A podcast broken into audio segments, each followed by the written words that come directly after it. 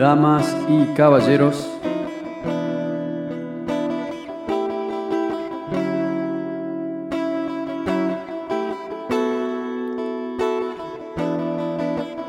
Bienvenidos una vez más al Expreso Estelar.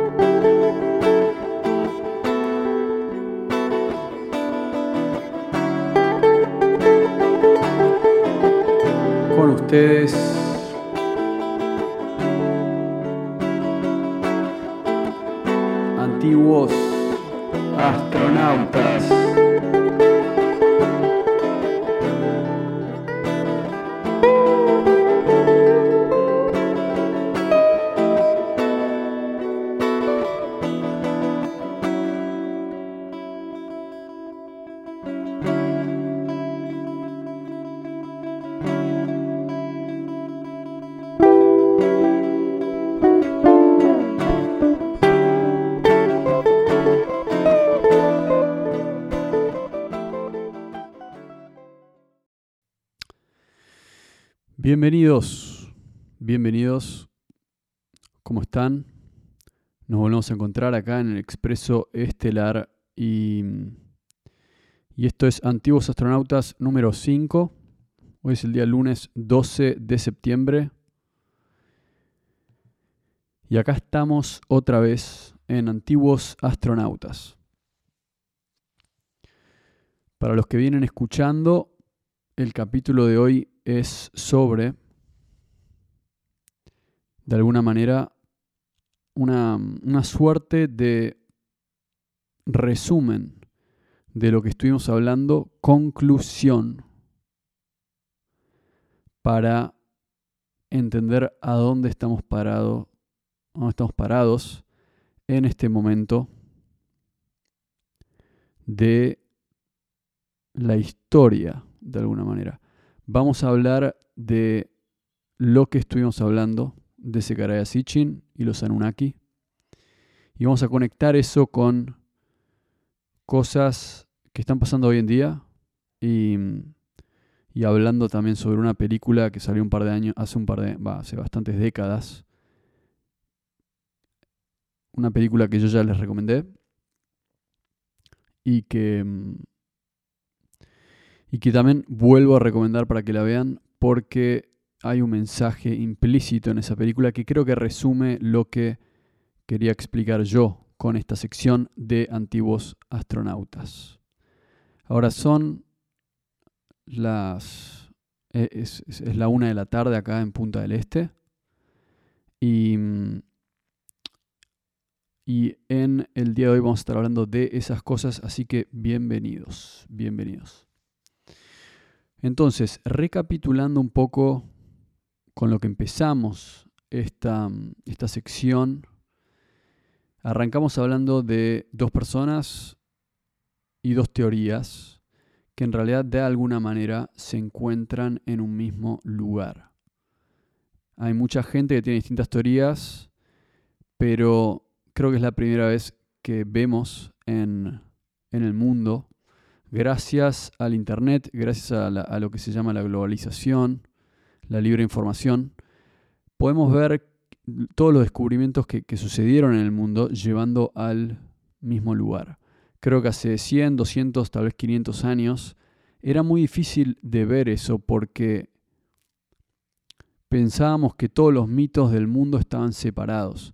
Ahora, lo que tenemos hoy en día es que nos dimos cuenta y nos damos cuenta de que los mitos del mundo Evidentemente tenemos los mismos mitos en todo el mundo y esto recién nos empezamos a dar cuenta de eso cuando empezamos a viajar a distintas culturas, cuando los antropólogos empezaron a, viajar a distintas culturas para analizarlas y, y de alguna manera lo que se encontró es que los mismos mitos estaban divididos o por lo menos se encontraban en, en todo el mundo mismos mitos en distintas partes del planeta. Entonces esto trajo la idea de que alguna vez hubo algo que conectó a toda la humanidad. Algunos proponentes de la teoría decían que el subconsciente del ser humano se expresa en todas las culturas, entonces si alguien hace una pirámide acá, después tal vez otro hace una pirámide allá. Entonces, la idea por mucho tiempo que prevaleció fue que el desarrollo del ser humano fue igual en todas partes del mundo. Por ende, no había una conexión entre las culturas del mundo. Pero justamente lo que permite la globalización y demás, el Internet, es ver finalmente que hay mucha información en distintas partes del mundo que ya empezamos a decir, ¿por qué nos quedamos solo con esa teoría? Es así que, que mm, e, ¿es realmente así que el subconsciente del ser humano se expresa en muchos lugares al mismo tiempo?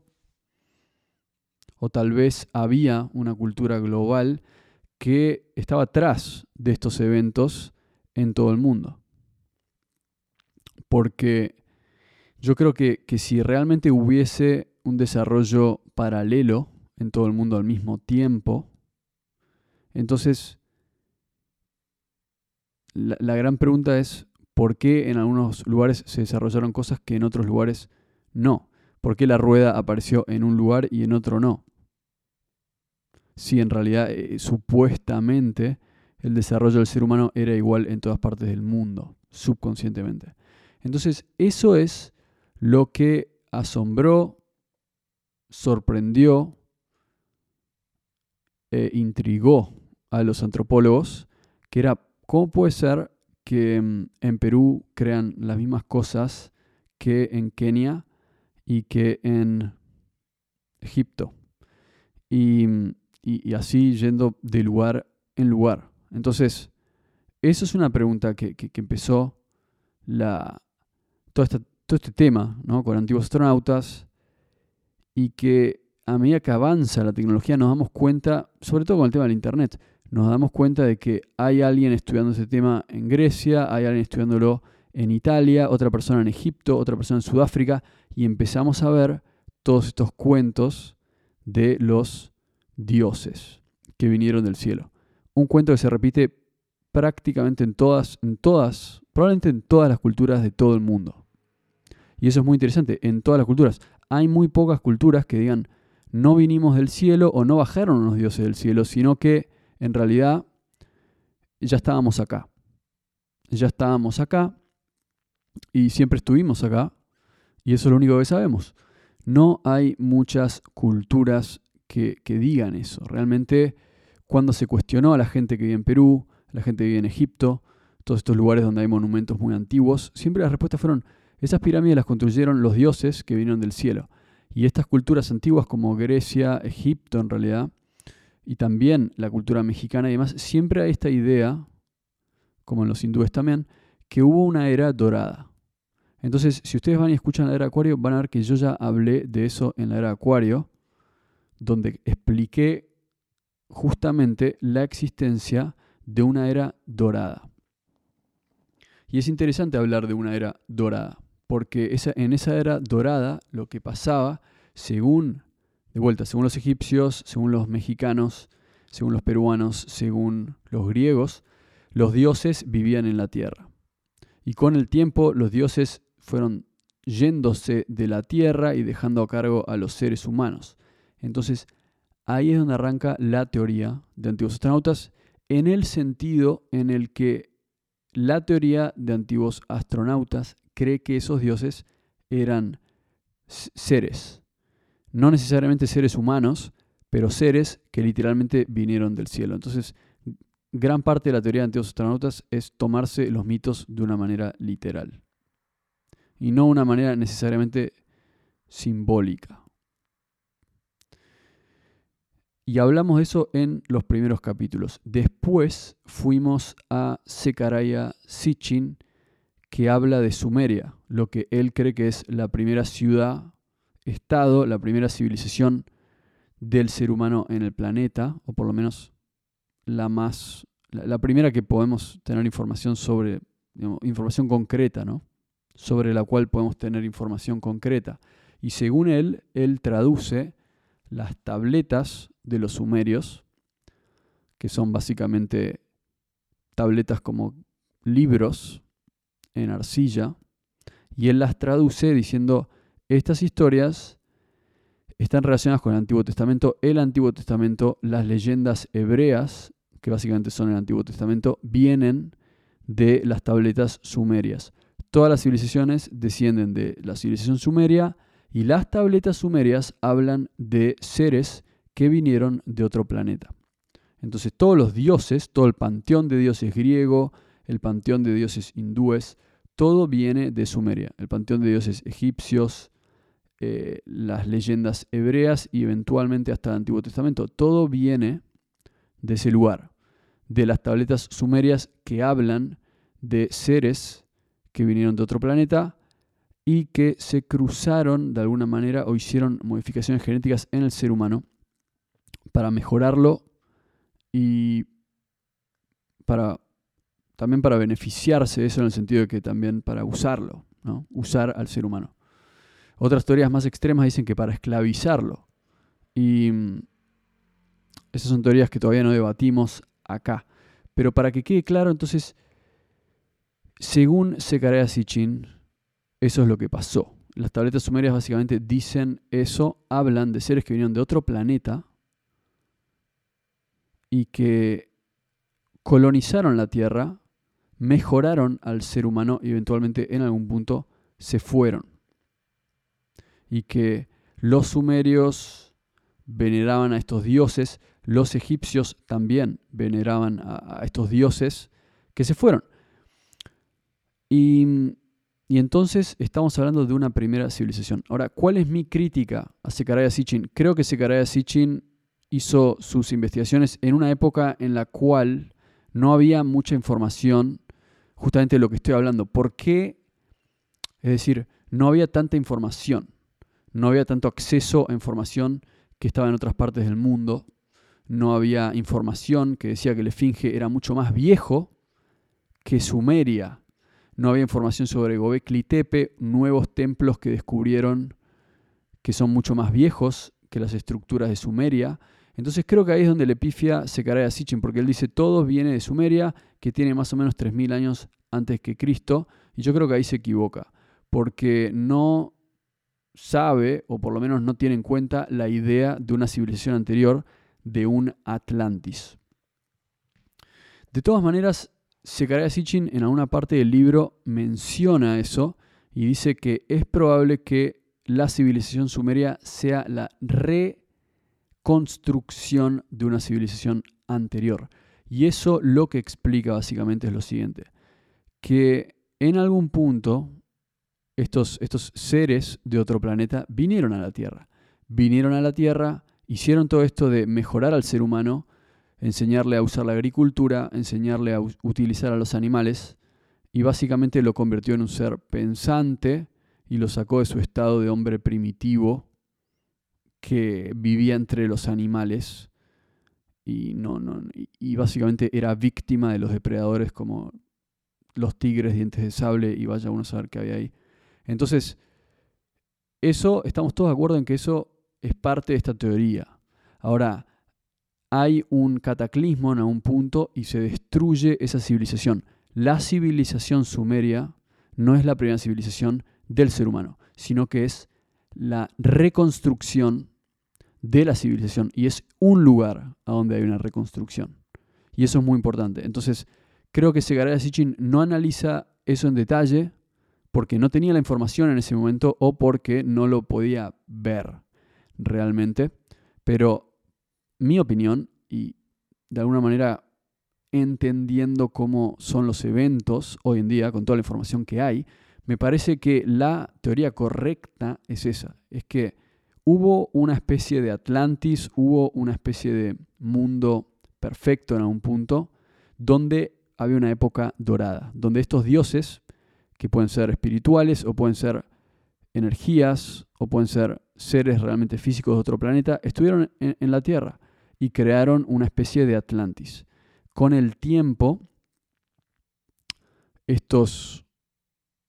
y esto es interesante porque también en la Biblia y en los textos antiguos hay distinciones entre dioses e hijos de los dioses, eh, y semidioses, por decirlo así.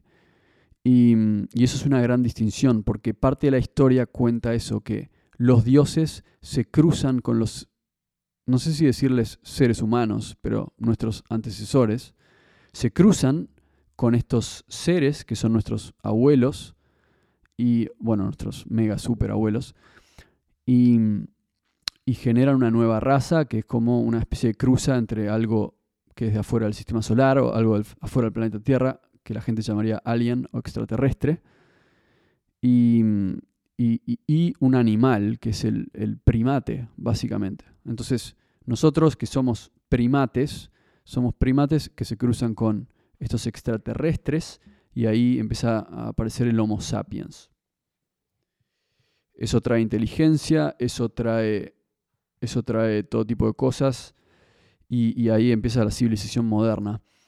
Y, parte de la, la, Biblia, por ejemplo, habla de eso, sobre todo en el Antiguo Testamento, hablando de estos Nefilim, que son los hijos de los ángeles. Básicamente está la historia de que los hijos de Dios vienen al planeta y se cruzan con las mujeres y, tienen hijos. Y estos hijos son los Nefilim, que son básicamente semidioses. Entonces, eso de alguna manera habla de esta leyenda en la cual hay una especie de Atlantis en algún punto, donde estos hijos probablemente de los dioses o semidioses gobiernan al planeta, pero algo pasa que como cuenta la leyenda que cuenta Platón, Atlantis colapsa en un cataclismo y, y entonces gran parte de la población muere. Entonces Sumeria es una reconstrucción de este lugar. Mi teoría personal es que Atlantis se hunde, sea donde sea que se hunda, en el Atlántico, el Pacífico o en el Índico, no importa. Esa civilización colapsa. Yo creo que probablemente las pirámides deben de haber sido, en mi opinión, parte de este sistema de Atlantis un mundo bastante antiguo, y ese mundo llega a su fin con un gran cataclismo y hay colonias de ese mundo que, que, vuelven a la Tierra. Por ejemplo, en Sumeria, me parece que los sumerios son unos de esos, y que, y que también en otros lugares del mundo como en, India, en Indonesia puede ser también, o Cambodia, sudeste asiático, em, y, en, y en México, y en México y en Perú. Entonces estamos hablando de que esta gran cultura, esta gran civilización, de la cual evidentemente tenía componentes que no eran de este planeta, colapsa y, eventualmente volvemos a reconstruir la civilización a través de Sumeria, a través de todos estos lugares que se vuelven a poblar, que se vuelven a poblar, estas ciudades mayas se vuelven a ocupar, em, y esa es un poco la idea. Me parece que esa es la teoría con la que yo iría, que es que hay un auge, hay un colapso y después hay una repoblación de, todos estos lugares y eso es lo que lleva al mundo actual. Hay un redescubrimiento de todos estos lugares, pero eso no quiere decir que haya que, la civilización sumeria sea la primera. Entonces, eso es la teoría que tenemos hasta ahora. Y, y para clarificarlo, Estamos hablando entonces, para bajarlo a la Tierra, estamos hablando de que básicamente, creo que una de las mejores maneras de, entenderlo es ver la película Space Odyssey 2001. Stanley Kubrick, el director de esa película, una persona que usa muchos símbolos en su película, en sus películas, para pasar conocimiento. Y, y en esa película lo que vemos es esta teoría desarrollándose. Entonces, lo que vemos en la película es básicamente todo lo que estoy contando. Si ustedes la ven, van a ver de que el mensaje oculto en la película es unos monos al principio que mm, pelean con otros monos, no pueden conseguir lo que sería el, lugar donde toman agua, el tigre los mata porque no tienen armas y tienen que, tienen que compartir su comida con unas especies de, no sé si se les llama tapires o estos animales de esa época, mamíferos. Entonces son realmente monos y son realmente, están abajo de la escala de la evolución, porque están muy abajo. Entonces un día se despiertan, se encuentran con un monolito negro, una columna negra, y y es después de encontrarse con esa columna negra que se les ocurre que pueden usar armas, se vuelven inteligentes. Ahí frena la primera parte de la película y se va cuatro millones de años más adelante en el tiempo con el ser humano en el espacio. Y, yendo a la luna, encontrando esa columna de vuelta. Y bueno, no les quiero spoilear la película, la verdad. Es, una, es bastante... No, debería, no es lo correcto. Lo único que puedo decir es que vean Space Odyssey porque van a ver que uno de los mejores directores del cine, de la historia del cine, está contando una historia de una manera misteriosa, pero el mensaje es ese. ¿Y cuál es el mensaje? De que el ser humano ha sido, se puede decir, criado o ha sido creado o también programado por algo que es, no, es originario de este planeta. En el caso de la película está hablando de, los, de este megalito negro, que es una suerte de inteligencia, y que cada vez que aparece ese megalito hay una aceleración en la curva del ser humano. Entonces, la teoría de antiguos astronautas va de la mano con, con esta idea que propone Stanley Kubrick, que es que el ser humano era primitivo, fue asistido por seres de otras dimensiones, otras galaxias, otros planetas, nadie sabe, y sembró esa inteligencia. Entonces el ser humano, cuatro millones de años de evolución después, o no sé cuánto exactamente, llega al espacio, que es lo que estamos viendo ahora. Estamos viendo la era espacial. Y creo que por eso Stanley Kubrick le pone 2001 una odisea espacial, porque está hablando del cambio de milenio. Después, finalmente, en este cambio de milenio, llegamos o intentamos llegar a la era espacial y entonces al llegar a la luna, encontramos algo más que nos lleva en dirección a otro lugar. De alguna manera la, película plantea que no solo fuimos asistidos en nuestro crecimiento, pero que hay un propósito, que el propósito es llegar al espacio y llegar a otro lugar que no sabemos qué es, obviamente, pero sí sabemos que de alguna manera esta inteligencia nos llama.